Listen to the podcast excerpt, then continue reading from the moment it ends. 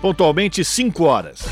Começa agora Jornal Brasil Atual, edição da tarde. Produção em parceria com Brasil de Fato. As notícias que os outros não dão. Movimentos populares, política, direitos humanos, economia, mundo do trabalho, cultura e prestação de serviço. Jornal Brasil Atual. Edição da tarde. Olá, muito boa tarde. Hoje é quinta-feira, dia 15 de setembro. Eu sou Rafael Garcia, junto com Cosmo Silva, apresentando mais uma edição do Jornal Brasil Atual. E estas são as manchetes de hoje. Bolsonaro cria site de fake news contra Lula. A ofensiva do gabinete do ódio com ataques ao ex-presidente foi paga ao Google, que registra gasto de campanha de Bolsonaro para promover a publicação. Em evento com Lula, cooperativas defendem economia solidária no combate à fome e ao desemprego. O ex-presidente Lula defendeu que o Estado garanta condições para a construção de uma alternativa ao modelo econômico atual. Movimentos propõem agroecologia como saída contra a fome e a pobreza. Produtores reivindicam a reestruturação do aparato federal de apoio para produzir e distribuir alimentos saudáveis. Supremo Tribunal Federal forma maioria para manter suspensos os pagamentos do piso salarial da enfermagem até que sejam feitos cálculos sobre as maneiras de financiar a nova lei. Ministro Roberto Barroso deu dois meses para o Congresso e o Executivo explicar o impacto financeiro da medida e as fontes de dinheiro para pagar as despesas. Pesquisa Datafolha revela que a maioria dos eleitores, 67,5%, diz ter medo de sofrer agressões por motivos políticos. Os entrevistados também rechaçam a bandeira do armamento defendida pelo presidente. Pelo menos 66,4% afirmaram que armar a população não aumentará a segurança. E representantes dos povos indígenas realizaram uma manifestação em Brasília em protesto contra a escalada da violência que atinge povos originários. Eles também cobraram justiça pelos companheiros mortos e a demarcação de terras. No Dia Internacional da Democracia, a Organização das Nações Unidas destaca a liberdade de imprensa. Cerca de 85% dos habitantes do planeta foram impactados por, restrições à mídia nos últimos cinco anos. E com menor mortalidade desde 2020, a Organização Mundial da Saúde diz que o fim da pandemia de Covid-19 pode estar próximo. Apesar da redução de contágios, somente em 2022 foram registradas quase um milhão de mortes. São 5 horas, 3 minutos, horário de Brasília. Participe do Jornal Brasil Atual, edição da tarde, por meio dos nossos canais das redes sociais. facebook.com.br Rádio Brasil Atual. Instagram, arroba Rádio Brasil Atual. Twitter, arroba RA Brasil Atual. Ou pelo WhatsApp, o número é 11 96893 7672.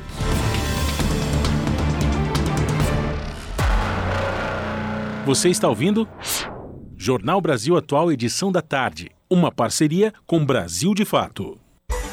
Na Rádio Brasil Atual. Tempo e temperatura. Friaca na tarde desta quinta-feira aqui na capital paulista. O tempo tá nublado e os termômetros marcam 15 graus neste momento. O ventinho também está gelado e vai continuar assim durante o período da noite e da madrugada. Tem previsão de chuva com intensidade fraca a moderada e a temperatura fica na casa dos 14 graus. Em Santo André, São Bernardo do Campo e São Caetano do Sul, friaquinha também, agora 14 graus. Na região do ABC Paulista tem previsão de chuva no período da noite e madrugada, chuva com intensidade fraca a moderada, acompanhada de ventania. A temperatura cai e fica na casa dos 13 graus na na madrugada. Tarde totalmente nublada e gelada em Mogi das Cruzes. Agora os termômetros marcam 14 graus. Olha, tem previsão de chuva no período da noite e madrugada na região de Mogi. É uma chuva com intensidade fraca a moderada e a temperatura fica na casa dos 13 graus na madrugada. E em Sorocaba, região do interior de São Paulo, a tarde desta quinta-feira é de tempo fechado, agora 18 graus. Igualmente nas outras regiões o vento está gelado, mas na região região de Sorocaba não tem previsão de chuva. O tempo vai ficar bem nublado durante a madrugada, com temperatura na casa dos 15 graus, mas não vai chover. Logo mais eu volto para falar como fica o tempo nesta sexta-feira, mas olha, nada diferente, vai continuar frio e chuvoso. Na Rádio Brasil Atual, está na hora de dar o serviço.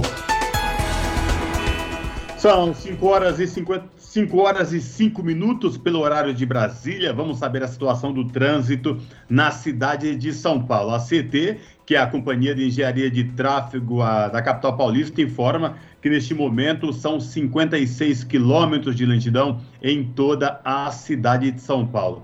As regiões que apresentam maiores índices de lentidão, região oeste, com 19 quilômetros, e sul, com 14 quilômetros de lentidão. Rafael Garcia, como está o trânsito na Avenida Paulista neste momento? Peraí, deixa eu botar aqui o meu bonezinho da CET, deixa eu pegar aqui o binóculo. Bom, até onde o binóculo alcança, Cosmo Silva, temos aqui o trânsito ficando bem carregado, viu? Em ambos os sentidos. Então, não adianta, se você quer ir para Consolação, para o Paraíso, vai preparando a paciência, viu? E lembrando aos motoristas que hoje, por conta do rodízio municipal, não podem circular no centro expandido veículos com placas finais 7 e 8. Trânsito tranquilo para quem pretende pegar o metrô. Pelo menos é o que informa o metrô da cidade de São Paulo. Todas as linhas operam em situação de tranquilidade, sem nenhuma intercorrência para os passageiros, e esta mesma situação se repete nos trens da CPTM, que é a Companhia Paulista de Trens Metropolitanos, que atende aí a capital paulista e o Grande ABC. Todas as linhas aí sem nenhum problema para os passageiros.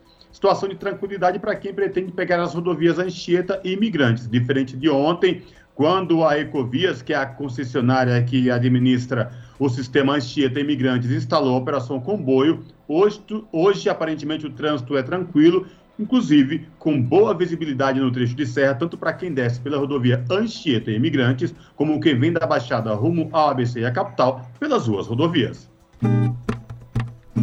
Aqui é a Trupe Chá de Boldo, na Rádio Brasil Atual 98.9 FM. A rádio que toca as músicas que as outras não tocam. A rádio que dá as notícias que as outras não dão. Turbi Chá de Boldo, na Rádio Brasil Atual FM.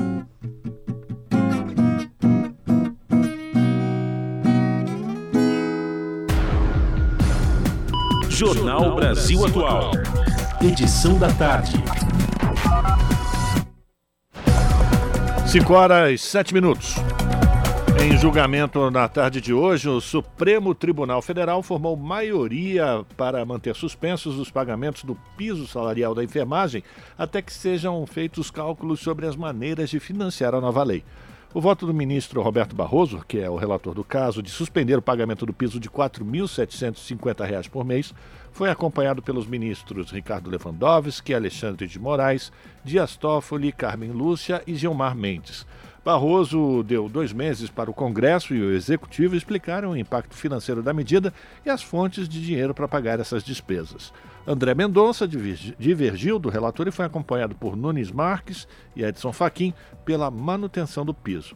Faltam os votos do, da ministra Rosa Weber, do ministro Luiz Fux. O julgamento virtual segue até amanhã. Com o voto de Gilmar Mendes, o placar de votação ficou em 6 a 3. São 5 horas e 8 minutos pelo horário de Brasília e em evento com Lula, cooperativas defendem economia solidária no combate à fome e ao desemprego.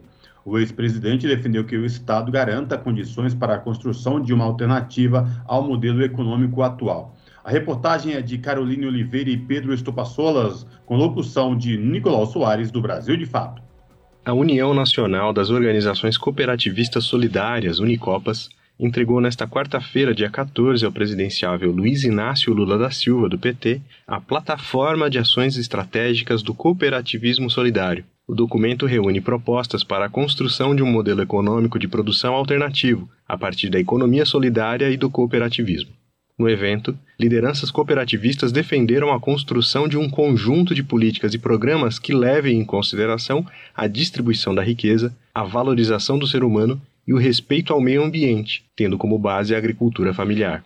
Durante o evento, a dirigente da União Nacional das Cooperativas da Agricultura Familiar e Economia Solidária, Unicafes, Sandra Néspolo Bergamin, disse que é somente através da organização em cooperativa que será possível conseguir uma nova sociedade, mais justa, mais fraterna e mais inclusiva. Então, os agricultores, as agricultoras familiares, organizadas nas cooperativas da agricultura familiar e nas cooperativas de economia solidária do Brasil, necessitam de ter uma proposta diferenciada. E o documento da plataforma que traz esse diferencial, que traz esses elementos, ele é um documento muito importante. Por quê? Porque ele retrata esta diferença, ele retrata a importância de se ter políticas públicas que venham de encontro à necessidade dessas pessoas. Em um tom de promessa, o ex-presidente Lula reforçou que é papel do Estado garantir que a sociedade possa construir uma alternativa aos modelos de produção atuais, que já não conseguem absorver todo o contingente de trabalhadores. As 51 páginas da plataforma incluem propostas a partir de três pontos principais: crédito para investimento, crédito para capital de giro e organização social. Entre as propostas estão a criação do programa Brasil Trabalha, que deve coordenar o processo de desenvolvimento de estratégias de formação, assessoria técnica e fomento à formação de cooperativas de trabalho. As cooperativas também propõem a construção do programa Formação Profissional e Cidadã, tendo como público preferencial jovens e mulheres.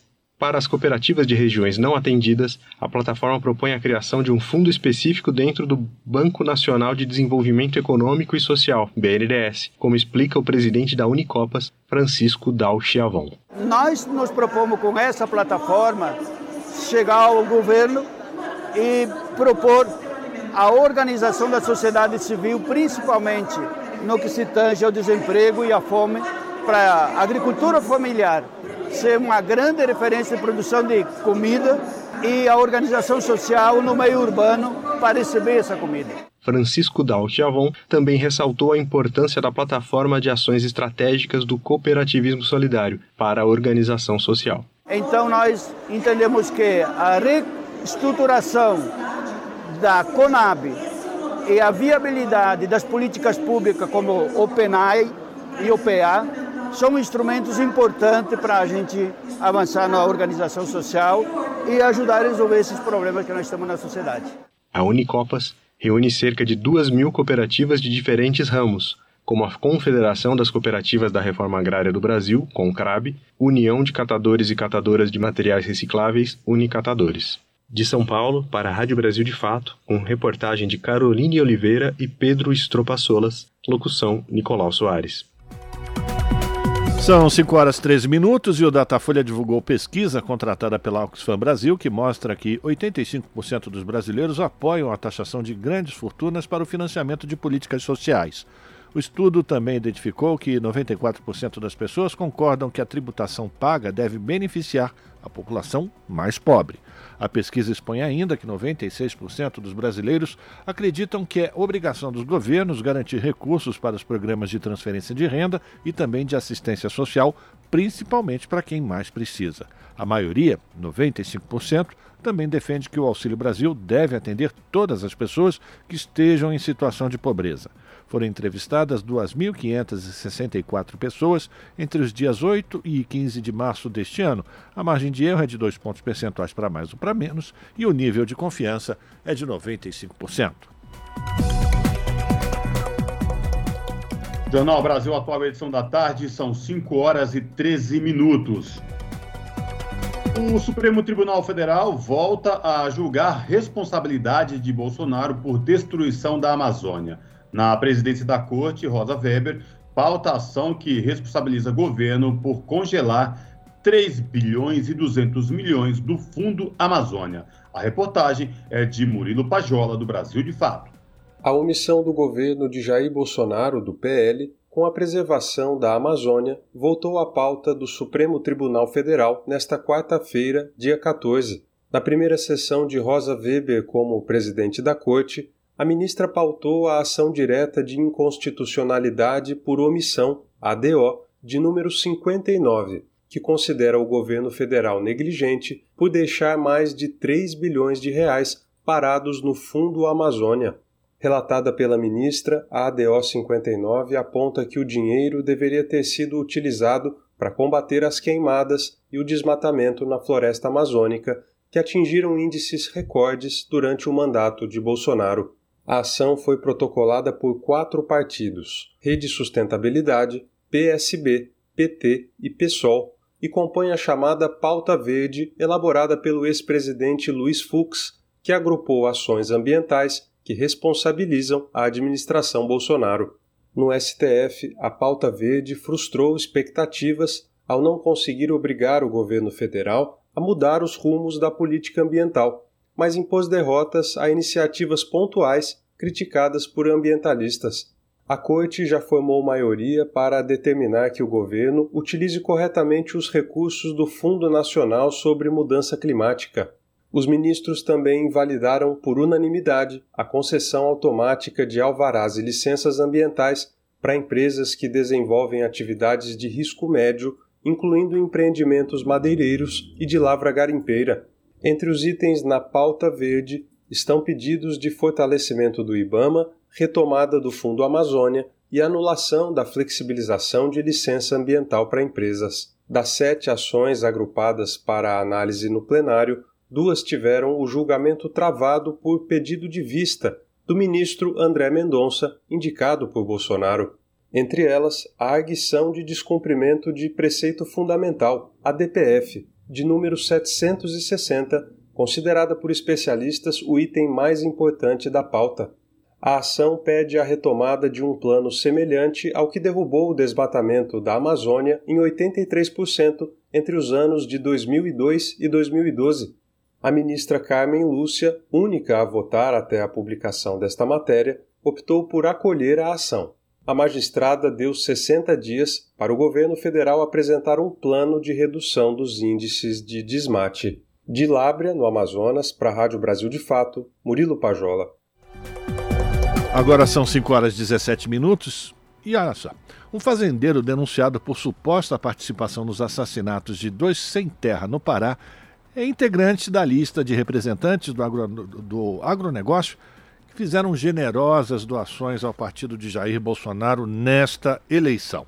Essa informação foi publicada pelo portal Metrópolis. O Lázaro de Deus Vieira Neto, que tem 64 anos, fez uma transferência de 100 mil reais para uma conta bancária do Diretório Nacional do Partido Liberal no dia 6 de junho, durante o período de pré-campanha, e um pix de mil reais direto para a campanha à reeleição de Bolsonaro. Segundo a denúncia do Ministério Público, um grupo de fazendeiros executou a tiros os sem terras Onalício Araújo Barros e Valentim Silva Serra, após a reintegração de posse de uma fazenda que foi ocupada pelo MST na cidade localizada na região da Serra dos Carajás. O Lázaro Neto responde por homicídio qualificado e ocultação de cadáver junto com outros seis acusados. Apoiador do presidente Jair Bolsonaro, o fazendeiro disse que fez a doação de 100 mil reais ao Diretório Nacional do Partido Liberal a pedido do presidente do partido na sua cidade, o Júlio César Araújo Oliveira, que ficou conhecido no ano de 2020 por forjar um atentado a tiros contra si para tentar se eleger prefeito de Paraupebas. 5 horas e 18 minutos. E a campanha de Bolsonaro usa e-mail da presidência em CNPJ para receber doações eleitorais. Contato institucional do governo no cadastro de Bolsonaro indica uso de servidores e serviços da presidência na campanha de Bolsonaro. A reportagem é de Paulo Motorim. A equipe do presidente Jair Bolsonaro, do PL, criou um CNPJ para a campanha reeleição, utilizando um e-mail institucional da presidência da República. Trata-se do contato profissional do tenente-coronel do Exército, Mauro César Barbosa Cid, assessor do presidente da República. O endereço cadastrado na Receita Federal como mauro.sil@presidencia.gov.br aponta que Bolsonaro tem utilizado servidores públicos na campanha. O caso também demonstra que o presidente tem utilizado serviços custeados pelo governo desconsiderando a finalidade prevista nas normas do órgão. De acordo com o site da Procuradoria-Geral Eleitoral do Ministério Público Federal, o uso de materiais ou serviços custeados pelo governo que não sejam para finalidade previstas nas normas dos órgãos a que pertençam são condutas vedadas pela legislação eleitoral. Outras condutas proibidas são a utilização de servidores públicos em comitês de campanha durante o expediente, exceto se o funcionário estiver licenciado, e também fazer propaganda para candidato com distribuição gratuita de bens ou serviços custeados pelo poder público.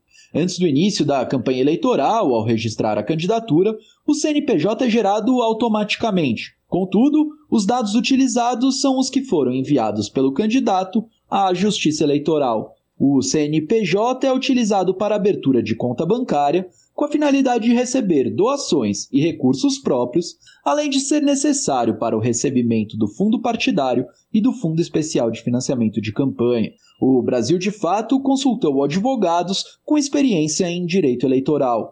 A reportagem apresentou a eles os comprovantes de registro do CNPJ da campanha de Bolsonaro no e-mail ligado à presidência.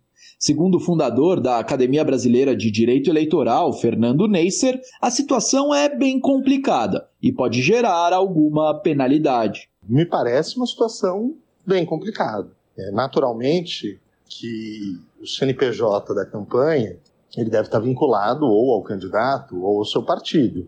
Não me parece minimamente aceitável que se use um e-mail institucional da presidência. É, eu vislumbro a possibilidade da prática de uma conduta vedada é, agente público com risco se atrair sanção. Claro, não se trata de um fato tão grave a ponto de levar a uma eventual cassação de candidatura, mas ao menos a aplicação de uma multa. Para o advogado Martim de Assis Arantes, infelizmente, a situação irregular em questão é só mais uma das já tradicionais atuações equivocadas em que o presidente confunde as reais atribuições, seja de um funcionário, um familiar ou das suas próprias ações e atitudes. A reportagem do Brasil de Fato entrou em contato com a Secretaria de Comunicação da Presidência da República para obter um posicionamento sobre o tema. Até o momento, não houve resposta. De Brasília, da Rádio Brasil de Fato, Paulo Motorim. Brasil de Fato Uma visão popular nas eleições 2022. Acompanhe a cobertura completa no site brasildefato.com.br. 5 horas e 22 minutos e a campanha de Jair Bolsonaro criou e impulsionou um site com conteúdos negativos, mentirosos, com desinformação, informações descontextualizadas ou fake news contra o ex-presidente e candidato Luiz Inácio Lula da Silva. A nova ofensiva do gabinete do ódio bolsonarista, desta vez sem disfarces, foi revelada pelo jornal Folha de São Paulo. Segundo o jornal, a página foi criada em 30 de agosto e o domínio está registrado no CNPJ da campanha de reeleição de Bolsonaro. Porém, a página não consta no Tribunal Superior Eleitoral como pertencente à equipe bolsonarista. A coligação Brasil da Esperança entrou com representação no Tribunal Superior Eleitoral pedindo a retirada do ar do site LulaFlix, que traz comprovadas fake news e é impulsionado pela campanha de Jair Bolsonaro, argumentam os advogados da campanha do ex-presidente Lula. Além da retirada do ar, a coligação pede o fim do impulsionamento da página e a aplicação de multa máxima. O principal argumento é que a legislação eleitoral proíbe expressamente a prática de impulsionamento de propaganda negativa contra outras candidaturas. Entre as fake news impulsionadas pelo site está a que associa o ex-presidente Lula ao PCC, já amplamente desmentida pelo próprio Tribunal Superior Eleitoral, que no início de setembro já aplicou multa a Bolsonaro e determinou a exclusão de conteúdos falsos ligando Lula à facção criminosa. São 5 horas e 23 minutos. O Tribunal Superior Eleitoral sentenciou nesta quarta-feira a ex-ministra dos Direitos Humanos, Damares Alves, a pagar uma multa de 5 mil reais por produção de fake news contra o ex-presidente Lula. A condenação veio em resposta a uma ação do PT e demais partidos da coligação por conta de dois vídeos publicados por Damares em suas redes sociais. Nos vídeos, Damares denuncia um panfleto distribuído pelo Ministério da Saúde durante o governo Lula para os frequentadores de uma parada LGBTI+, em São Paulo, com instruções para redução de danos à saúde em caso de uso de drogas. E também uma cartilha da mesma pasta com instruções de prevenção contra infecções sexualmente transmissíveis. Os dois documentos, na avaliação de Damares, seriam estímulos ao uso de drogas e à sexualização infantil. 5 horas e 25 minutos e o Douglas Garcia tem pedidos de cassação e investigação protocolados após hostilizar a jornalista Vera Magalhães. O deputado estadual atacou a jornalista na última terça-feira durante o debate para o governo de São Paulo. Quem traz mais detalhes é a repórter Mariana Lemos, do Brasil de Fato. O ataque do deputado estadual bolsonarista Douglas Garcia, do Republicanos, contra a jornalista Vera Magalhães após o debate entre os candidatos ao governo de São Paulo já gerou algumas consequências jurídicas contra o parlamentar. Nesta quarta-feira, o presidente do Tribunal Superior Eleitoral, o TSE, o ministro Alexandre de Moraes, determinou à Procuradoria Regional Eleitoral de São Paulo a investigação sobre o ocorrido, dada a sua, aspas, gravidade, fecha aspas. No mesmo dia, o Ministério Público de São Paulo instaurou um procedimento criminal contra Garcia. Na Assembleia Legislativa de São Paulo, a Alesp, a presidente do Conselho de Ética, a deputada Maria Lúcia Amari, do PSDB, recebeu representações contra o deputado estadual pelas ofensas a Vera Magalhães. Em seu perfil no Twitter, a parlamentar afirmou que enviaria, abre aspas, imediatamente, fecha aspas, as ações para, abre aspas, atuação e notificação, fecha aspas, do deputado. No total, cinco representações já foram oficializadas solicitando a cassação de Douglas Garcia, de acordo com uma nota da Alesp.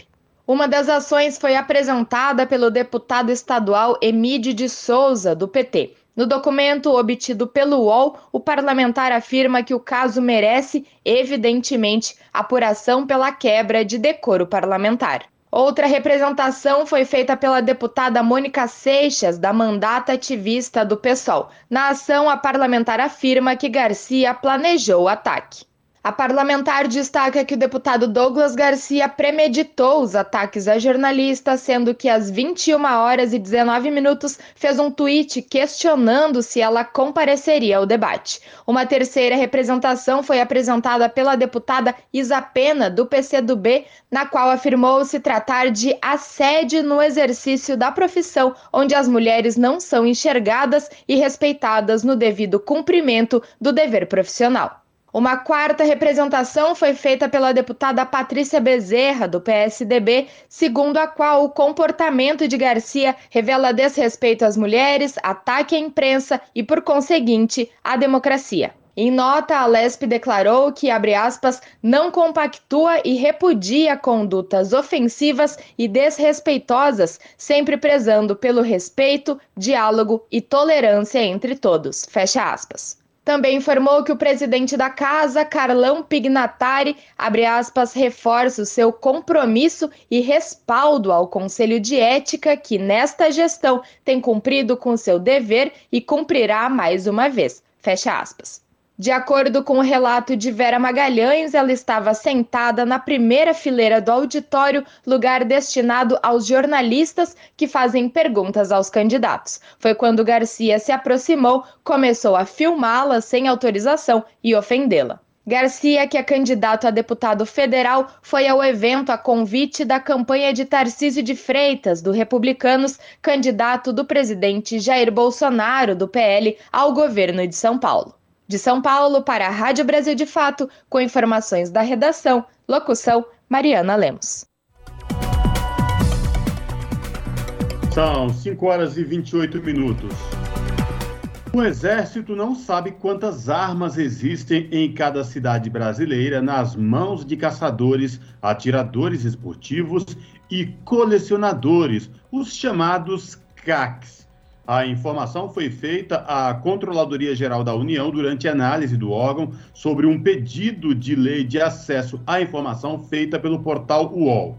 A reportagem buscava saber o tamanho do arsenal em cada município do país, mas o Exército declarou não ter essa análise, o que foi aceito pela CGU. Em regra, para solicitar o registro de CAC, o interessado é obrigado a fornecer seus dados pessoais, entre os quais a unidade da federação, município e até latitude e longitude de sua residência. A UOL, a Força, a Força Armada, justificou que essas informações são registradas, mas não têm integradas na base de dados de armas. Por conta disso, para saber o tamanho do arsenal de cada cidade, seria necessário consultar os registros um a um, o que demandaria um trabalho de 12 militares durante 180 dias úteis. Em todo o país, o arsenal de CACs já passa de um milhão de armas, o total é quatro, quatro vezes maior do que a quantidade de armas de fogo em circulação até 2019. O aumento decorre dos decretos assinados pelo presidente Jair Bolsonaro, que flexibilizaram o acesso por civis a armas. E uma pesquisa Datafolha encomendada pelo Fórum Brasileiro de Segurança Pública e pela Rede de Ação Política pela Sustentabilidade revela que a maioria dos eleitores diz ter medo de sofrer agressões por motivos políticos. O estudo divulgado hoje mostra que 67,5% entre 2.100 entrevistados responderam ter medo de serem agredidos fisicamente pela sua escolha política ou partidária. A pesquisa também mostra que 3,2% dos entrevistados sofreram ameaças por motivos políticos naquele mês. A violência política no Brasil vem se acirrando. Há quatro anos, assassinatos, ameaças e ofensas marcaram as eleições e desde então os casos vêm crescendo, sem trégua também no pleito deste ano.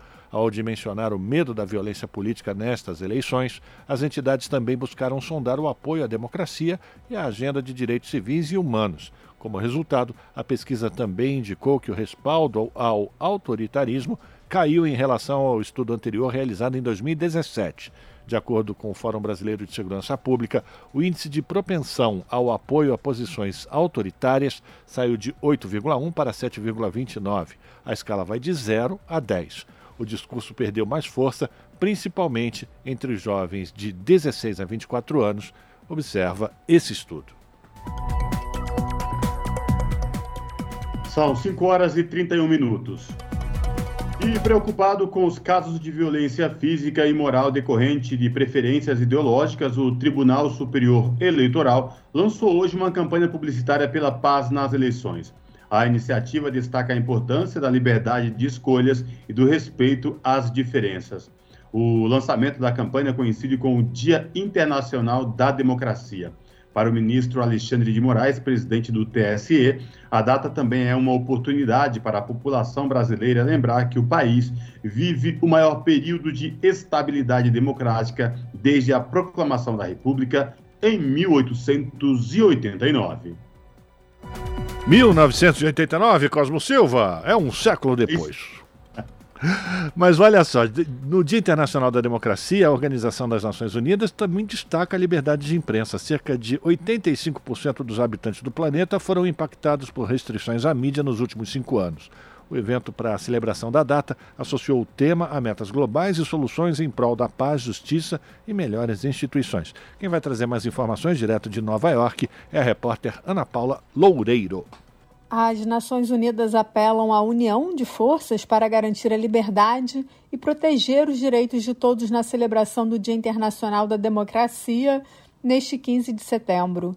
Em mensagem de vídeo, o secretário-geral da ONU, Antônio Guterres, ressalta que a data é marcada por reveses em todo o mundo. O chefe da ONU disse que o espaço cívico está diminuindo ele indica que a desconfiança e a desinformação estão crescendo, enquanto a polarização mina as instituições democráticas. Esse ano, a data destaca a importância da liberdade de mídia para a democracia, a paz e o cumprimento dos Objetivos de Desenvolvimento Sustentável. De acordo com a Unesco, cerca de 85% da população mundial sofreu os efeitos do declínio da liberdade de imprensa em seu país nos últimos cinco anos. Para o chefe da ONU, o momento atual é de soar o alarme, de reafirmar que democracia, desenvolvimento e direitos humanos são interdependentes e se reforçam mutuamente. Da ONU News Nova York, Ana Paula Loureiro.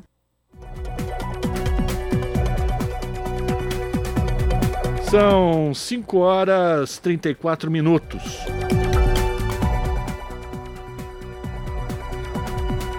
Representantes de povos indígenas realizaram uma manifestação na esplanada dos ministérios em Brasília nesta quinta-feira, em protesto contra a escala de violência ou a escalada de violência que atinge os povos originários. Eles também cobraram justiça pelos companheiros mortos e a demarcação de terras. Segundo o CIMI, o Conselho Indigenista Missionário, que atuou na organização do ato, em um período de 10 dias, Sete indígenas foram mortos em contexto de violência nos estados do Maranhão, Mato Grosso do Sul e Bahia.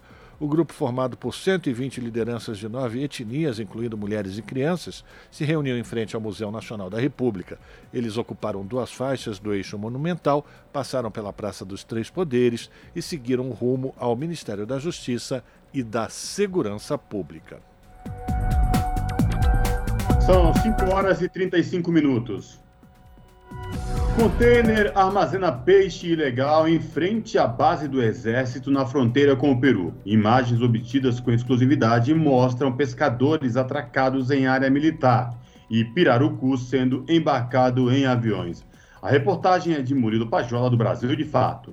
Moradores da fronteira com o Peru afirmam que o Exército Brasileiro ignora a presença de um container refrigerado que armazena os peixes pirarucu retirados ilegalmente da terra indígena Vale do Javari. Construída há pelo menos cinco meses, a estrutura está a cerca de 100 metros do primeiro pelotão especial de fronteira e a 50 metros de uma guarita militar. O container e as instalações militares ficam na pequena comunidade de Palmeiras do Javari, pertencente ao município de Atalaia do Norte, no extremo oeste do Amazonas, divisa com o Peru, Além de habitantes civis, o povoado tem a presença fixa do exército, que se instalou na região com o objetivo de afirmar a soberania nacional na área fronteiriça. A denúncia foi feita ao secretário municipal de Assuntos Indígenas de Atalaia do Norte, Jaime Matsés. Em viagem a Palmeiras do Javari, Matsés diz ter visualizado o container. Segundo ele, os peruanos cruzam a fronteira para pescar em território brasileiro e não há nenhum controle. Imagens obtidas com exclusividade pelo Brasil de Fato mostram o container em Palmeiras do Javari, além de três barcos atracados no porto do povoado, em frente às instalações do Exército. As embarcações levam caixas de isopor utilizadas para manter o peixe refrigerado durante as incursões ilegais na terra indígena Vale do Javari, que podem durar semanas. As fotos foram feitas entre fevereiro e março de 2022. O pirarucu é um dos principais itens no cardápio dos restaurantes da Amazônia peruana.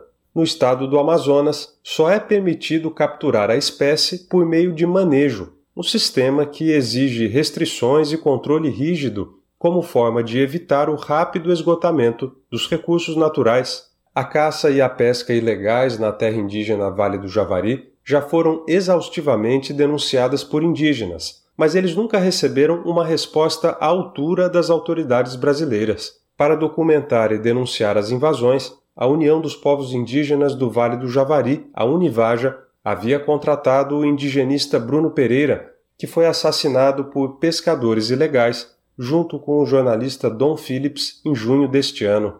Matsés afirma ter avisado oficiais do Exército sobre a existência do container. Segundo ele, a informação foi repassada a militares que participavam da reunião da Comissão Externa do Senado em Atalaia do Norte, realizada em 30 de junho deste ano. A reportagem do Brasil de Fato procurou o Ministério da Defesa e perguntou se o Exército tem conhecimento da existência do container, mas não obteve resposta até a publicação. De Lábrea, no Amazonas, para a Rádio Brasil de Fato, Murilo Pajola. São 5 horas 39 minutos. E o senador Fabiano Contarato defendeu a votação e aprovação de uma proposta de emenda constitucional que trata das florestas públicas sem destinação legal. Ele disse que essas áreas são alvo de desmatamento, grilagem e garimpo ilegal. Acompanhe na reportagem de Iara Farias Borges. Relator da proposta de emenda à Constituição que regula a destinação das florestas públicas, o senador Fabiano Contarato, do PT Capixaba, se comprometeu a atuar pela rápida aprovação da matéria para evitar o agravamento dos danos ambientais. Quero aqui mais uma vez reforçar meu compromisso com a pauta ambiental e a minha felicidade da relatoria dessa PEC. Pode ter certeza que eu vou me empenhar não só para apresentar esse relatório o mais rápido possível, possível, mas também sensibilizar a presidência da CCJ e o presidente Pacheco. Vamos nos empenhar para aprovar essa PEC o mais rápido possível. Segundo o Cadastro Nacional de Florestas Públicas, em 2020 eram mais de 63 milhões de hectares sem destinação, que representam 7,5% do território brasileiro e a quase totalidade delas está na Amazônia. Sem destinação específica, essas áreas públicas ficam sem plano territorial para uso sustentável e nem são fiscalizadas adequadamente. De autoria do senador José Serra, do PSDB de São Paulo, a PEC evita que as terras públicas se tornem, nas palavras do senador, terra de ninguém, suscetíveis à grilagem, ao desmatamento, às queimadas e à mineração clandestina. A proposta destina essas áreas públicas à criação de unidades de conservação da natureza, a territórios indígenas, à concessão florestal e ao uso sustentável pelos povos tradicionais. A proposta também proíbe a concessão de título de áreas públicas com florestas ou vegetação nativa a pessoas ou empresas. Diretora da RAPS, Rede de Ação Política pela Sustentabilidade, Mônica Sodré defendeu o cancelamento do CAR, Cadastro Ambiental Rural, nestas áreas para desestimular novas invasões e os crimes ambientais decorrentes. Ela participou da sessão de debates no Senado sobre os compromissos do Brasil para a COP27, a Conferência das Nações Unidas sobre Mudanças Climáticas, que acontecerá de 7 a 18 de novembro no Egito. O que a gente passou a ver foi a inserção de supostas propriedades que inexistem na prática para simular um direito à propriedade que aquele infrator não tem. A ligação entre CAR e a retirada da floresta se tornou bastante evidente. É notório que o CAR deixou de ser um instrumento de controle e passou a ser um mecanismo desvirtuado de regularização fundiária. A aprovação dessa PEC é fundamental para combater desmatamento e grilagem do país. A PEC está em análise na Comissão de Constituição e Justiça. Da Rádio Senado, Yara Farias Borges. São 5 horas e 42 minutos. O IBGE aponta que a produção agrícola brasileira atingiu recorde em 2021. O crescimento foi de 58,6% na comparação com o ano anterior. No entanto, após dois anos de alta, a safra de grãos teve ligeira queda de 0,4% na mesma comparação. As informações com a repórter Tâmara Freire, da Rádio Nacional. O valor da produção agrícola brasileira atingiu o recorde de 743 bilhões e 300 milhões de reais em 2021. O bom resultado financeiro se deve principalmente ao câmbio. Com o dólar alto, o preço das commodities agrícolas também se manteve em patamares elevados, sustentados ainda pela alta demanda externa e interna e pela inflação dos combustíveis. Desta forma, mesmo as culturas que tiveram queda na produção tiveram aumento nos valores obtidos. O milho, por exemplo, com retração de 14,8% na safra, teve aumento de mais de 60% nos ganhos. O mesmo ocorreu com o café, com a produção recuando 19,2%, a segunda consecutiva, e o valor obtido crescendo quase 28%.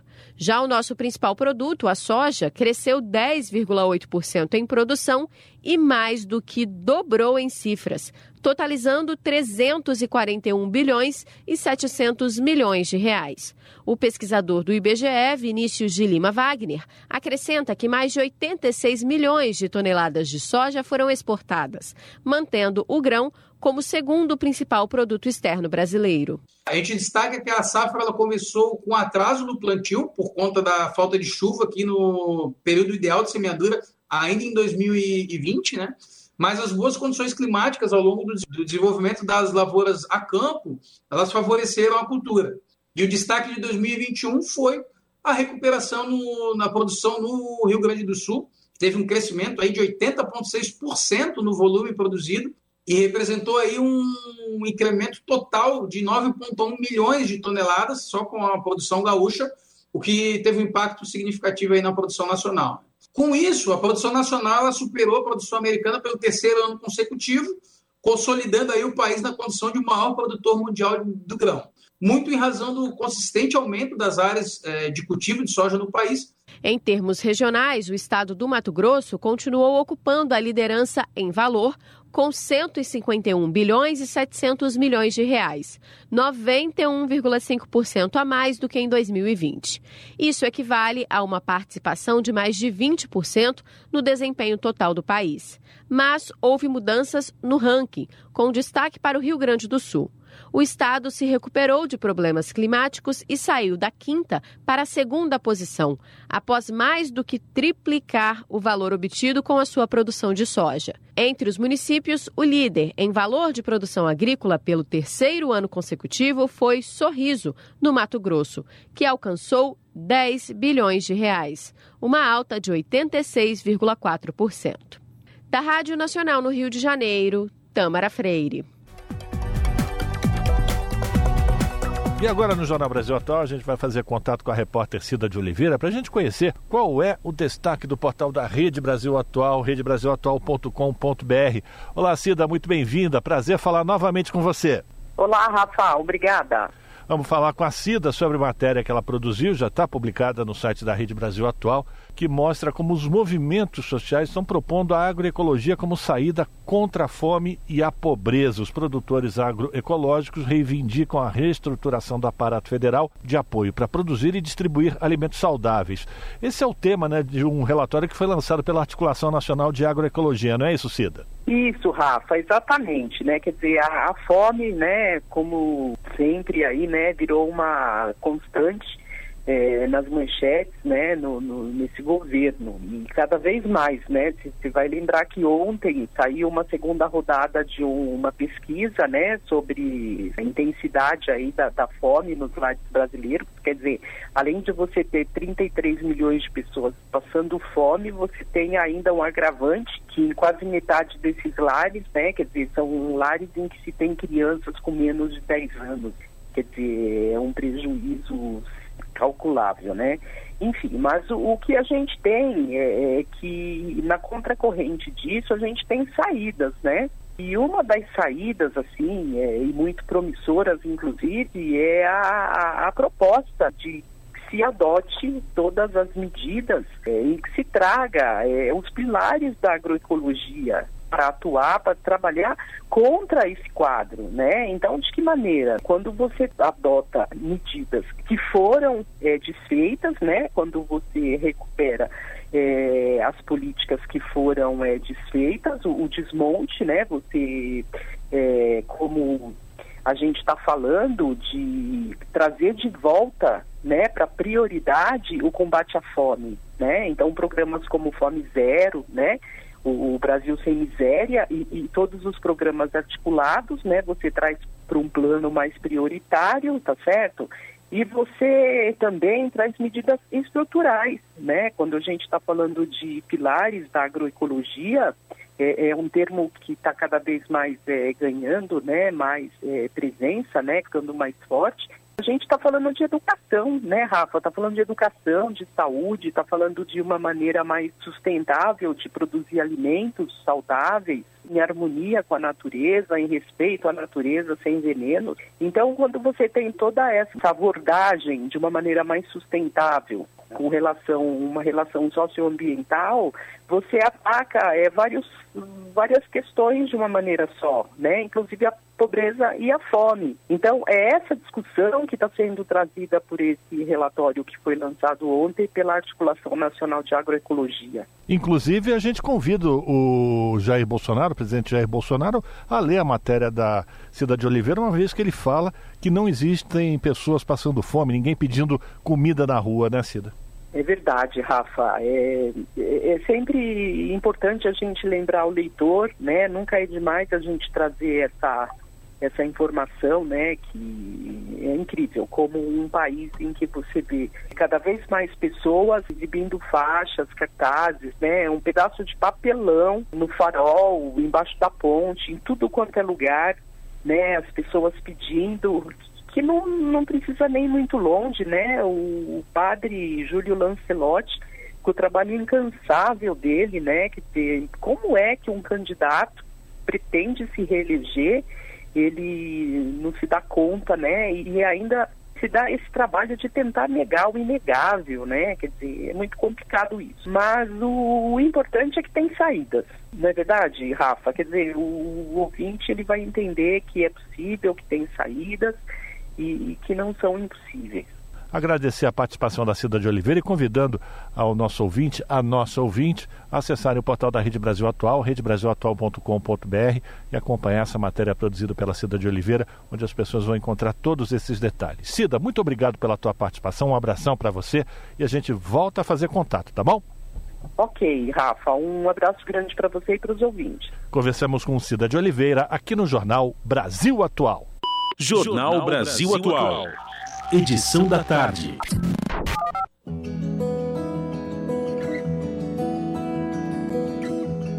Momento agroecológico.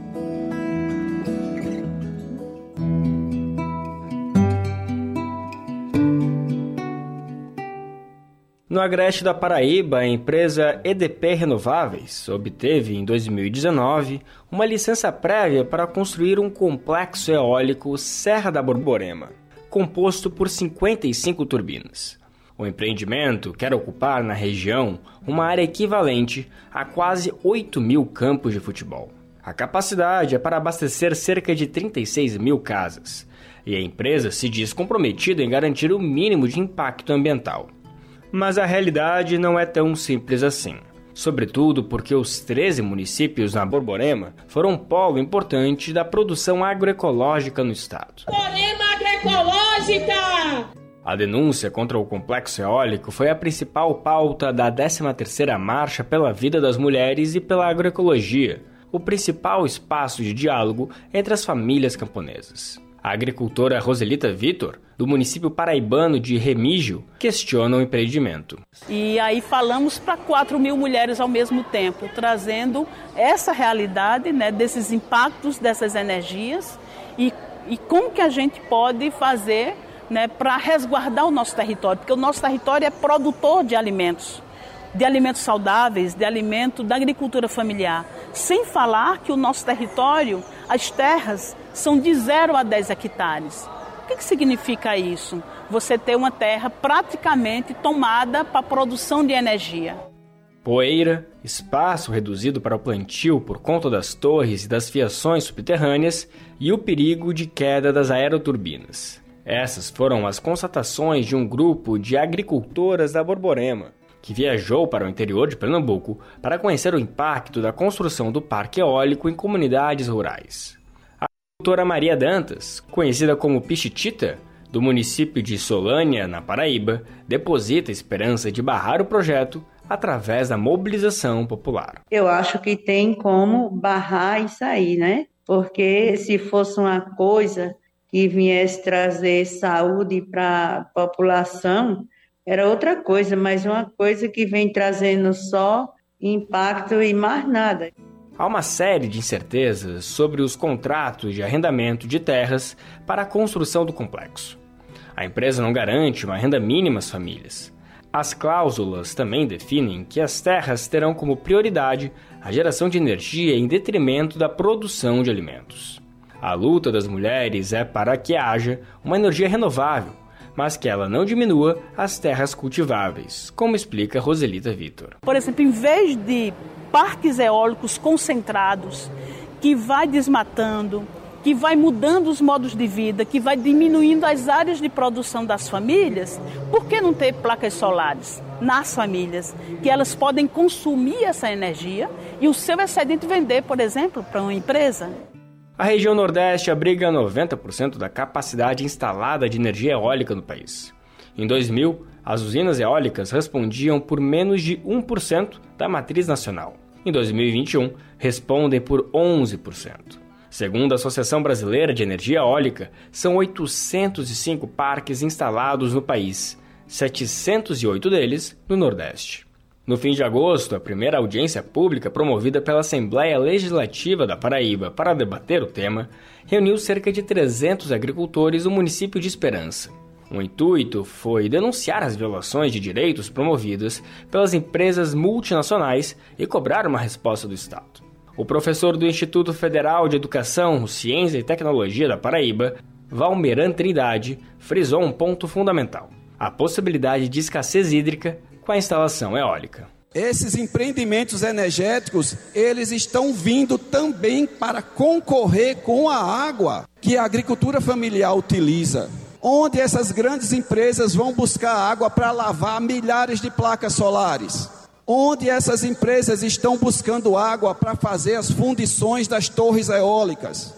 Já no modelo descentralizado, o modelo de pequenos sistemas, esse problema é atenuado, esse problema é reduzido.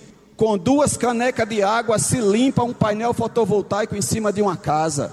Então, existem alternativas. O embate entre a agricultura familiar e os grandes projetos de desenvolvimento é histórico na Borborema. Em 2006, a resistência camponesa foi contra a expansão da fumicultura por parte da multinacional Souza Cruz. A região do polo da Borborema é um celeiro da preservação de sementes crioulas, que na Paraíba são conhecidas como sementes da paixão. De São Paulo, da Rádio Brasil de Fato, com reportagem de Pedro Estropassolos, locução Lucas Weber.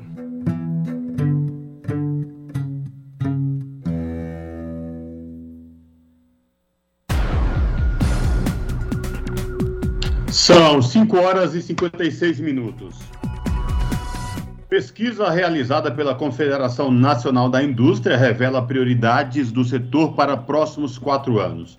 De Brasília, as informações com a repórter Beatriz Albuquerque, da Rádio Nacional investir em educação e promover a reforma tributária. Esses são os dois grandes pontos que os empresários consideram como prioridade para melhorar a economia do país e aumentar a oferta de empregos. Isso é o que apontou uma pesquisa inédita realizada pela CNI, a Confederação Nacional da Indústria. Além do modelo complexo e pouco eficiente de cobrança de impostos, que compromete a performance das empresas e o crescimento da economia, os altos tributos e a falta de qualificação profissional profissional são vistos pelos empresários como questões a serem resolvidas para ampliar as oportunidades de trabalho no país. 48% dos executivos acreditam ser necessário reduzir os impostos sobre a folha de pagamento e 35% deles reforçaram a necessidade de fortalecer a capacitação profissional. Marcelo Azevedo, gerente de análise econômica da CNI, explicou que, na visão dos empresários, a reforma tributária deve melhorar a operação diária das empresas e aumentar a produtividade. Ao retirar é, todos esses encargos, todas essas, essas dificuldades, todos esses custos uh, que são impostos aos empresários na sua, na, na sua atividade diária de produção, certamente isso vai poder deslanchar produção, investimento e, consequentemente, a geração de empregos. Os empresários falam também nessa pesquisa sobre a importância de liberar crédito para as empresas investirem e expandirem a sua capacidade produtiva e sobre a necessidade de mudanças na legislação trabalhista. A educação é um dos pontos principais apontados pelos entrevistados. Marcelo Azevedo explica que esses executivos acreditam que investir neste setor pode trazer mais produtividade para as empresas e melhorar o crescimento econômico. Os empresários entendem que a educação ela é fundamental para que essas tecnologias todas sejam absorvidas e sejam utilizadas no dia a dia das, das pessoas, das fábricas. A educação ela traz produtividade, ela traz civilidade, ela traz cidadania. Para a área de segurança, a prioridade do governo que assume em 2023, na opinião dos empresários, deve ser aumentar o efetivo de policiais nas ruas e equipar a polícia.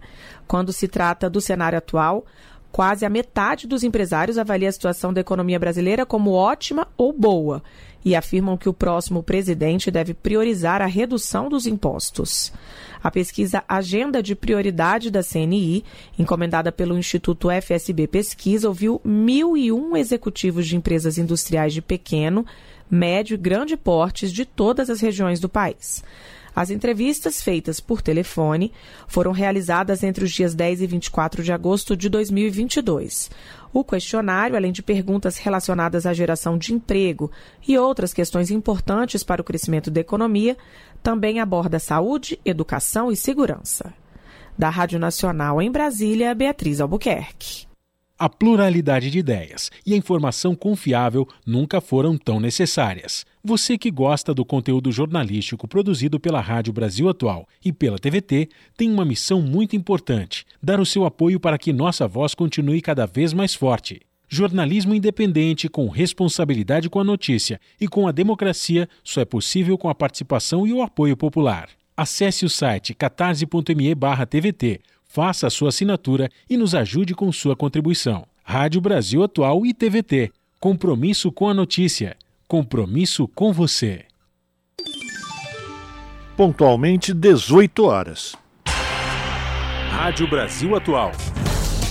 Para sugestões e comentários, entre em contato conosco por e-mail redação@jornalbrasilatual.com.br ou WhatsApp DDD 11 96893 7672. Acompanhe a nossa programação também pelo site redebrasilatual.com.br.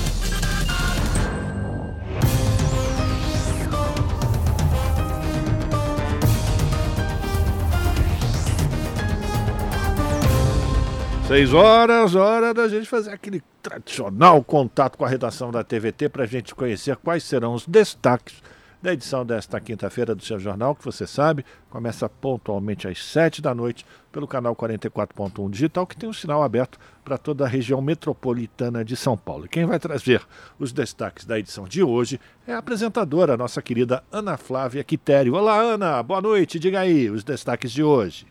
Olá, Rafa e Cosmo, uma excelente noite a vocês e a todos os ouvintes da Rádio Brasil Atual.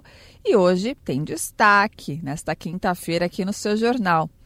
É a prefeitura, vocês se lembram, né, da Praça Princesa Isabel? É, essa praça ela foi cercada pela prefeitura. Essa praça ela, ela é localizada no centro da cidade e essa medida supostamente foi tomada para revitalização do local né, que era onde viviam pessoas vulneráveis em situação de rua sem qualquer apoio do poder público, principalmente a população ali da Cracolândia que se concentrava no local e que chegou a ter várias ações da polícia para dispersar essas pessoas que acabaram indo para locais próximos, as ruas próximas ali. E essa medida, na verdade, ela é vista como higienista, que é uma limpeza social pelos nossos entrevistados. Né? Ao invés de ajudar essa população, o que, que o poder público faz? Tenta tapar o mal de uma maneira inviável, né? fazendo essa limpeza social, mas dizendo que, na verdade, se as pessoas elas foram dispersas e a praça fechada para que o local fosse revitalizado. Né? Então vamos acompanhar na nossa reportagem essa história. Vamos falar também sobre 60% dos recursos para a gratuidade de medicamentos do Farmácia Popular foram cortados do orçamento previsto para o ano que vem. A medida proposta pelos Ministérios da Economia e da Saúde deve restringir o acesso da população a 13 tipos diferentes de princípios ativos de remédios usados no tratamento de doenças como diabetes e asma. Remédios caros, né? Para quem tem aí a, a condição de comprá-los, perfeito. Mas, infelizmente, não é a realidade para grande parte da população brasileira. Também vamos falar de uma pesquisa sobre emprego e fim da desigualdade. Para 7 em 10 brasileiros, a prioridade de quem for eleito em outubro deve ser incentivar aí a geração de empregos, está precisando. Além disso, 55% também se preocupam com a redução das desigualdades. Os dados né, são da pesquisa feita pelo Instituto Cidades Sustentáveis e você também acompanha hoje no seu jornal, que começa pontualmente às sete da noite. Bom programa, viu, Cosmo e Rafa? Beijão grande para todo mundo e não se esqueçam, nós temos um encontro marcado às sete da noite no seu jornal. Eu espero por vocês. Até lá. Jornal Brasil Atual, edição da tarde. Uma parceria com Brasil de Fato. Passe França 400. Sou Márcio França, candidato a senador 400. Não está tudo bem, nem no Brasil e nem em São Paulo. Vivemos sim um tempo de crises. Alta no preço de alimentos, de combustíveis, de remédios e muito, mas muito despreparo. Tenho 40 anos de vida pública. Já servi o nosso estado como prefeito e governador. Agora, para resgatar nossa esperança, eu ofereço a minha experiência. Quero, com a sua ajuda, ser o senador de todos os paulistas. Coligação Juntos por São Paulo. Eu sou o Rodrigo, o novo governador. O que, que você faz quando tem uma dúvida? Checa no Google, né? Vai lá, dá um Google no meu nome, Rodrigo Garcia. Você vai descobrir que eu tô há 27 anos trabalhando por São Paulo. Trabalhei com cinco governadores diferentes. Casei com a minha primeira namorada, a Lu. Tenho três filhos. Você vai ver também que eu tenho quatro cachorros, dois coelhos e um gato. E lá em casa, todos convivem muito bem. Eu tô aqui para proteger São Paulo dessa guerra política que só atrasou o Brasil. Então vai, dá um Google aí. Rodrigo é. Coligação São Paulo pra frente. Astronauta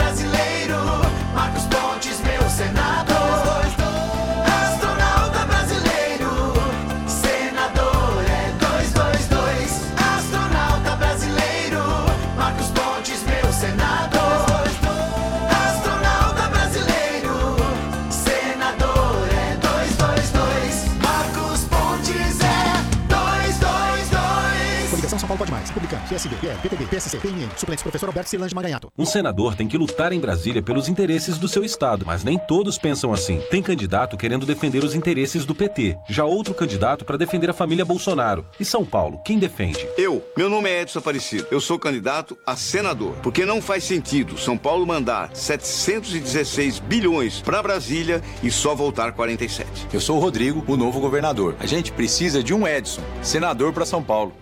Vote Edson Senador 155. Coligação São Paulo pra frente.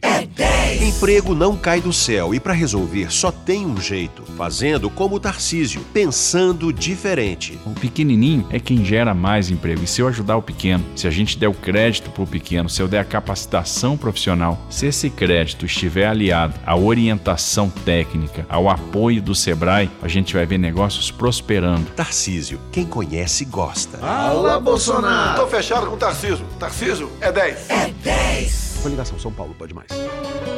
Eleições 2022. O primeiro turno acontece no dia 2 de outubro, das 8 às 17 horas, no horário de Brasília. Antes de sair de casa, confirme seu local de votação. Leve documento com foto e uma colinha com os números dos candidatos.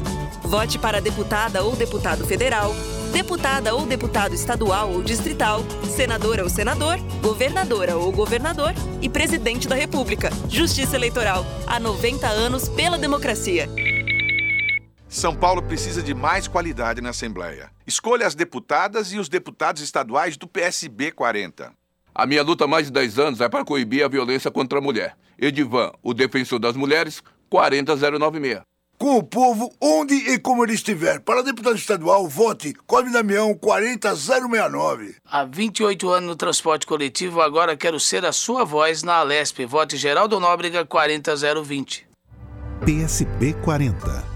Márcio França, 400, senador. Muita gente me pergunta nas ruas o que faz um senador. O Senado aprova todos os empréstimos para os municípios, revisa os projetos aprovados na Câmara e fiscaliza as ações do Executivo e também dos tribunais. É o Senado que aprova as nomeações de ministro do Supremo e de embaixadores estrangeiros. Eu estou pronto para assumir essa responsabilidade. Eu quero ser o seu senador, o senador de todos os paulistas. O senador de todos os paulistas.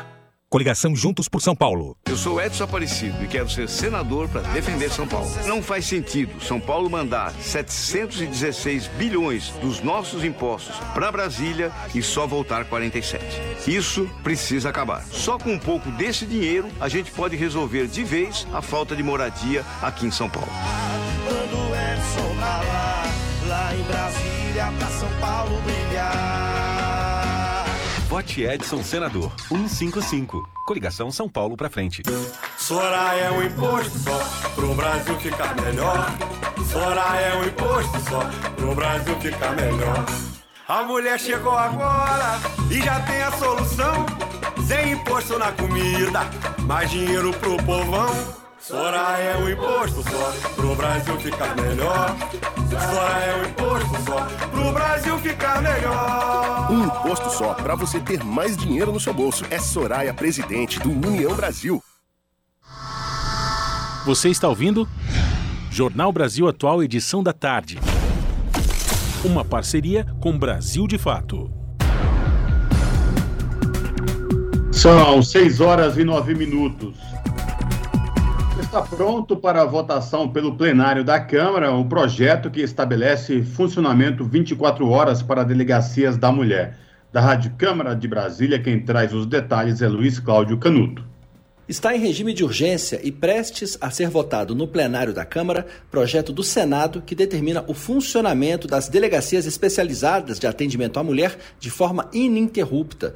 O projeto estabelece funcionamento 24 horas por dia, 7 dias por semana. A relatora na Câmara é a deputada Paula Belmonte, do Cidadania do Distrito Federal. É um projeto que vai fazer com que as delegacias estejam abertas é, 24 horas é, que os atendentes estejam bem preparados para que eles possam receber essa mulher e essa mulher possa receber o atendimento adequado e não só o atendimento adequado, mas que elas possam sair da, da delegacia com um, um amparo, porque muitas mulheres às vezes não denunciam por conta é, de medo e não sabem o que, que, vão fazer. Então, se Deus quiser, estaremos relatando esse projeto agora no começo de outubro e, fazer esse impacto positivo na vida de milhares e milhares de mulheres no Brasil adentro. A deputada Paula Belmonte sugere alterações no projeto já aprovado pelo Senado para prever, por exemplo, que o texto incorpore pontos à Lei Maria da Penha e ao Estatuto do Idoso. Pelo relatório, além da criação de mais delegacias de atendimento à mulher, deve ser facilitado o procedimento para proteção à mulher ao determinar a unificação de formulários e compartilhamento de informações aos órgãos competentes. O texto também cria as Patrulhas Maria da Penha no âmbito do Distrito Federal e dos estados, para prevenir e reprimir a ocorrência de crimes de violência doméstica, familiar ou sexual. O projeto estabelece, além disso, que os recursos do Fundo Nacional de Segurança Pública aos estados possam ser usados para a criação de delegacias das mulheres. E, mediante convênio com a Defensoria Pública, os órgãos do SUAS, o Sistema Único de Assistência Social, e os juizados de violência doméstica e familiar contra a mulher ou as varas criminais competentes deverão prestar assistência assistência psicológica e jurídica às vítimas de violência. O projeto determina ainda a criação de núcleos investigativos de feminicídio e de equipes especializadas para atendimento e investigação das violências graves contra a mulher. A implantação desses órgãos deverá ser progressiva a partir dos municípios com maior população, mediante a apresentação pelo Estado de um projeto social de defesa da mulher e de relatórios periódicos das atividades voltadas ao cumprimento dos objetivos. O projeto que estabelece funcionamento 24 horas por dia, 7 dias por semana, das delegacias especializadas de atendimento à mulher pode ser votado diretamente pelo plenário, sem necessidade de passar pelas comissões. Da Rádio Câmara de Brasília, Luiz Cláudio Canuto. São 6 horas 12 minutos e uma menina de 11 anos de idade engravidou após ter sido vítima de um estupro. O caso aconteceu em uma zona rural de Teresina, capital do Piauí. A suspeita é que a criança tenha sido violentada por um tio. Essa é a segunda vez que a menina engravida por estupro. No ano passado, ela deu à luz a um bebê fruto de violência sexual praticada por um primo. Reportagem de Júlia Pereira. Uma menina de 11 anos, moradora da zona rural de Teresina, capital do Piauí, está grávida após ter sido vítima de estupro. A gestação de três meses foi descoberta na semana passada. A suspeita é que o estupro tenha sido cometido por um tio, irmão do pai da vítima. Essa é a segunda gestação da criança. Em janeiro de 2021, aos 10 anos de idade, ela engravidou após também ter sido estuprada por um primo de 25 anos. Amanda Vitorino, advogada integrante da rede feminista de juristas, comenta que esse caso evidencia uma dura realidade vivida diariamente por milhares de meninas e meninos brasileiros. Em 2021, o país registrou 66 mil casos de estupro. 61,3% das vítimas tinham até 13 anos. Em 79,6% dos casos, o autor era conhecido da vítima. Os dados são do Anuário Brasileiro de Segurança Pública. O Brasil é o segundo país com maior número de abusos e violências contra as crianças. Este caso apenas evidencia a realidade com qual diversas crianças convivem diariamente.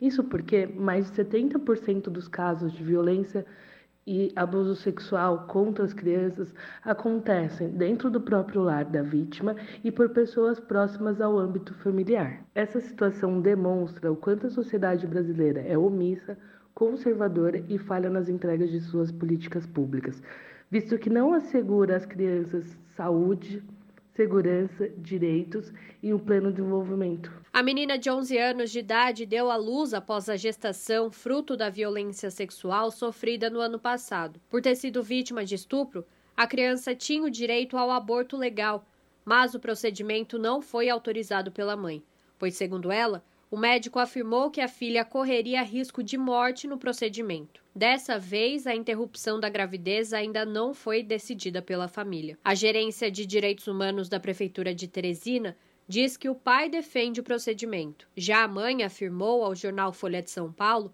que é contra, porque entende que o aborto é crime e que ela pode criar um segundo neto. A mediação do diálogo entre os familiares deve ser feita pelo Centro de Referência e Assistência Social. Ariel de Castro Alves, advogado, especialista em direitos humanos e segurança pública e membro do Instituto Nacional dos Direitos da Criança e do Adolescente, explica que neste caso, mesmo sem autorização da mãe da menina, a justiça poderia ter determinado que a interrupção da gravidez fosse feita. Ele afirma que a promotoria, a vara da infância e da juventude e o conselho tutelar prevaricaram ao não atuarem para que o aborto fosse realizado na primeira gestação. A legislação brasileira, ela é muito clara e prevê no próprio Código Penal a possibilidade do aborto diante dos casos de estupro, ainda mais quando estamos tratando de estupro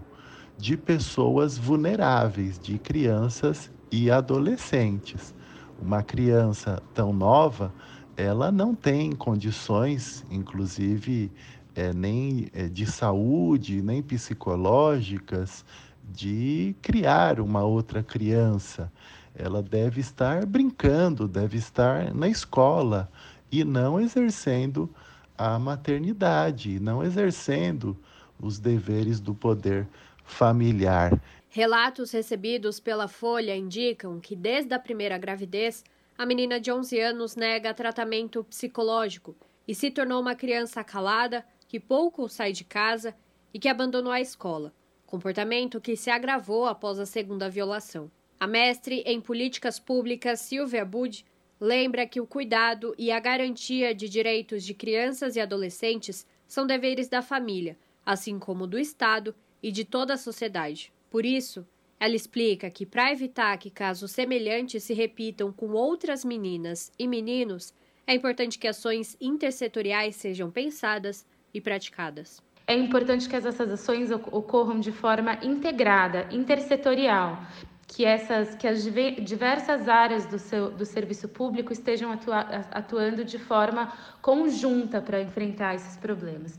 E aí envolve desde, desde estabelecer aulas de educação sexual de, dentro da escola, garantir a lei de escuta protegida, garantir formação dos profissionais da saúde, da educação e da assistência social para reconhecer casos é, de violência, elaborar campanhas, garantir é, políticas públicas também para os familiares. Tem que ser uma, uma atuação muito integrada entre os setores é, das políticas públicas, os setores da administração pública para enfrentar esse problema. A juíza da segunda vara da infância e adolescência em Teresina, Maria Luísa de Moura Melo, autorizou que a menina saia da casa dos pais e seja encaminhada para um abrigo.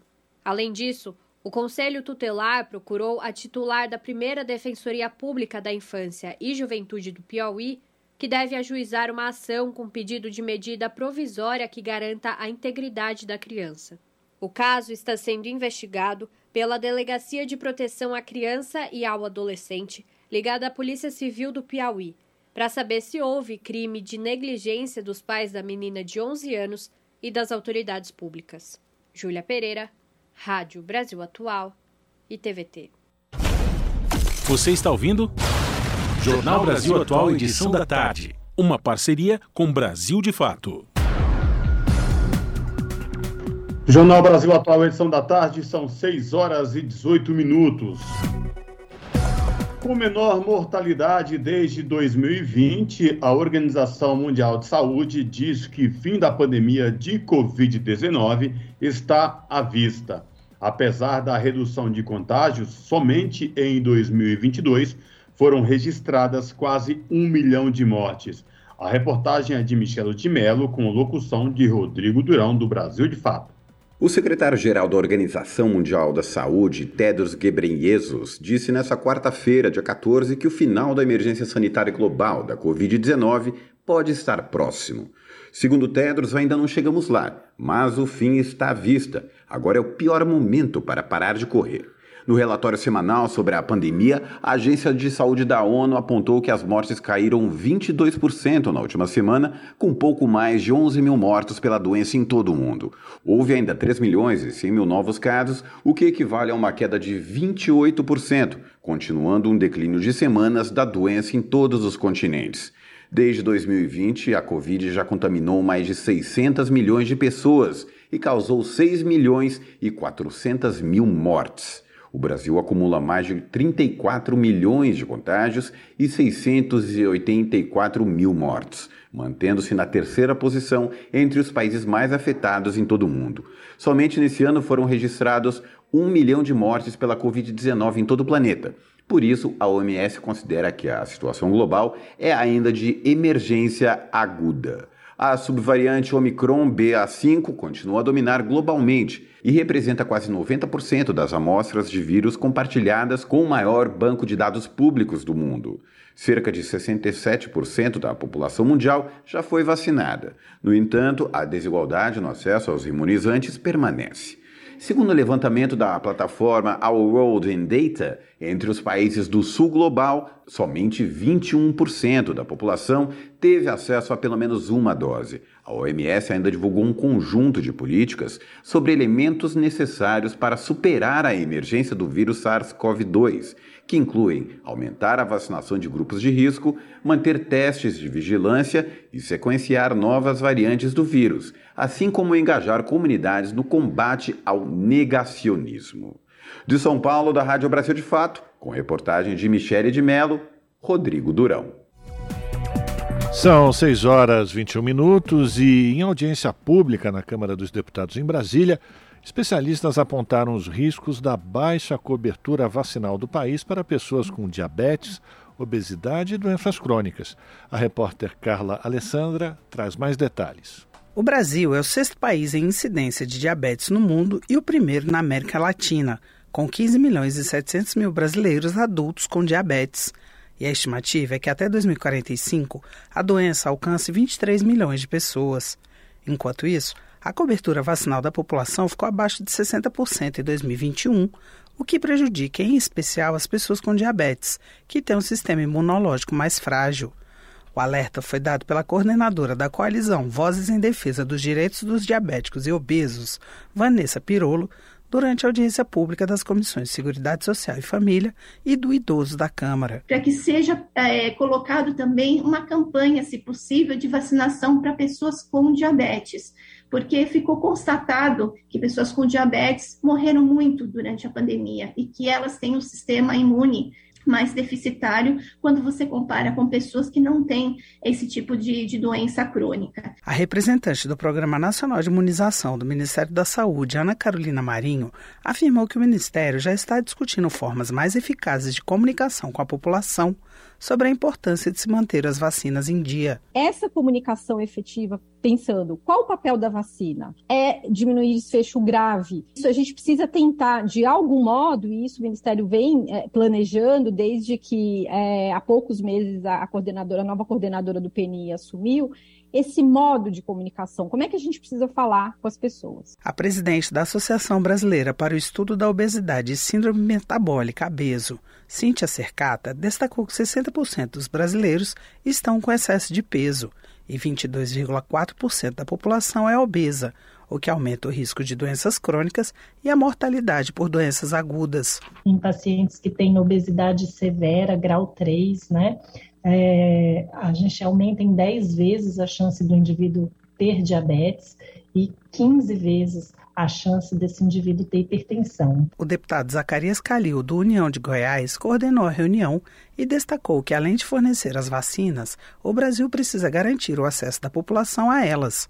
Ele lembrou que quase 10% dos brasileiros com mais de 65 anos desenvolve diabetes do tipo 2. Por isso que a gente tem que introduzir isso no sistema único de saúde, porque a população nossa está envelhecendo. Né? Somos um país hoje já não de jovens, né? já somos um país de idosos e obesos. O presidente da Associação Brasileira de Imunização, SBIM, Juarez Cunha, lembrou que os centros de referência de imunobiológicos especiais, para onde deveriam ser encaminhados os pacientes com doenças crônicas, são desconhecidos até dos próprios médicos.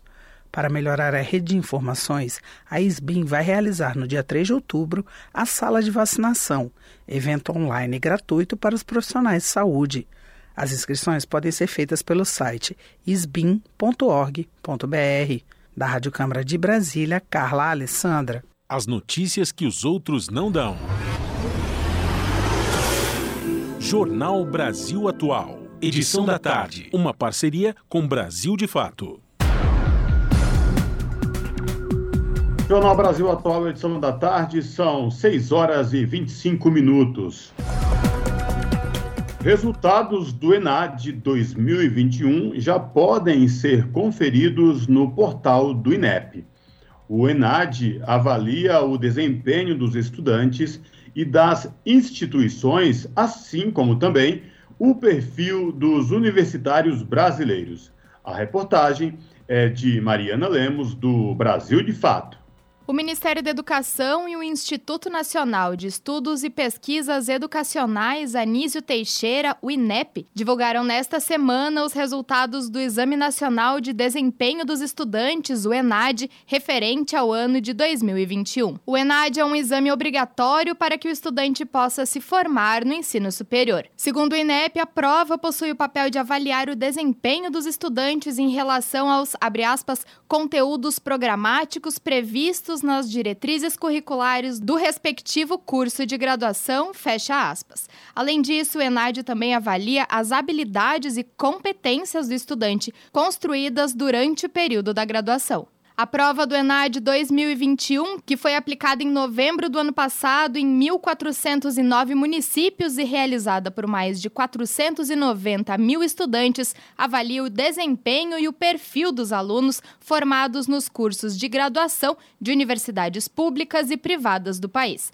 O chamado conceito ENAD é a nota que vai de 1 a 5 que avalia o desempenho de cada curso de graduação. Quase 40% dos cursos avaliados tiveram nota 3. Apenas 5,7% dos cursos obtiveram a nota máxima. Dentre os cursos de graduação realizados na modalidade à distância, 41% tiveram nota 2. O INEP orienta que as instituições de ensino se apropriem dos dados disponibilizados a fim de aprimorar os processos de ensino. Os conceitos definidos na prova do ENAD foram publicados no Diário Oficial da União, mas também estão disponíveis no portal do INEP. Em 2021, foram avaliados estudantes de cursos de licenciatura e bacharelado, englobados nas áreas de ciências biológicas, ciências humanas, ciências da saúde, ciências exatas e da terra, linguística, letras, artes, tecnologia e comunicação. Cerca de 74% dos estudantes que realizaram a prova são de cursos de licenciatura, 19% de cursos de bacharelado e 7% estão matriculados em cursos tecnológicos. Na última edição do exame, os estudantes também tiveram que responder um questionário acerca dos impactos da pandemia na sua formação. Além disso, o ENAD conta também com um questionário que traça o perfil socioeconômico dos estudantes avaliados. Caso você tenha realizado a prova do ENAD 2021, pode acessar o boletim de desempenho individual no portal do Sistema ENAD, no endereço enad.inep.gov.br barra ENAD. De São Paulo, da Rádio Brasil de Fato, Mariana Lemos. Na Rádio Brasil Atual, tempo e temperatura. Sexta-feira na capital paulista será um dia chuvoso e frio. Durante todo o dia tem previsão de chuva com intensidade fraca a moderada. E a temperatura continua baixa, com máxima de 15 graus e mínima de 12 graus. Mesma condição para as regiões de Santo André, São Bernardo do Campo e São Caetano do Sul. A sexta-feira será um dia frio e chuvoso. Tem previsão de pancadas de chuva para todo o dia com intensidade fraca a moderada, com máxima de 14 graus e mínima de 12 graus. A sexta-feira em Mogi das Cruzes também será de temperatura baixa e chuva. Essa chuva vai e volta durante todo o dia, com máxima de 14 graus e mínima de 12 graus. E em Sorocaba, interior de São Paulo, a sexta-feira será um dia geladinho. O sol aparece entre muitas nuvens, mas não tem previsão de chuva. A temperatura máxima será de 19 graus e a mínima de 13 graus. Vai trabalhar presencial amanhã? Vai sair de casa? Vai ter que fazer alguma coisa na rua? Leva um casaco a mais e dê para quem precisa. Larissa Borer, Rádio Brasil Atual. E a gente termina aqui mais uma edição do Jornal Brasil Atual, que teve trabalhos técnicos dele, Fábio Balbini. Na produção, a Juliana Almeida. Na apresentação, Cosmo Silva. E este que vos fala, o Rafael Garcia. Você fica agora com o papo com o Zé Trajano. Depois, pela TVT, você acompanha o seu jornal e o Central do Brasil. Nós voltamos amanhã, a partir das 5 da tarde, com mais uma edição do Jornal Brasil Atual. A todas e todos, bom final de quinta-feira e até lá!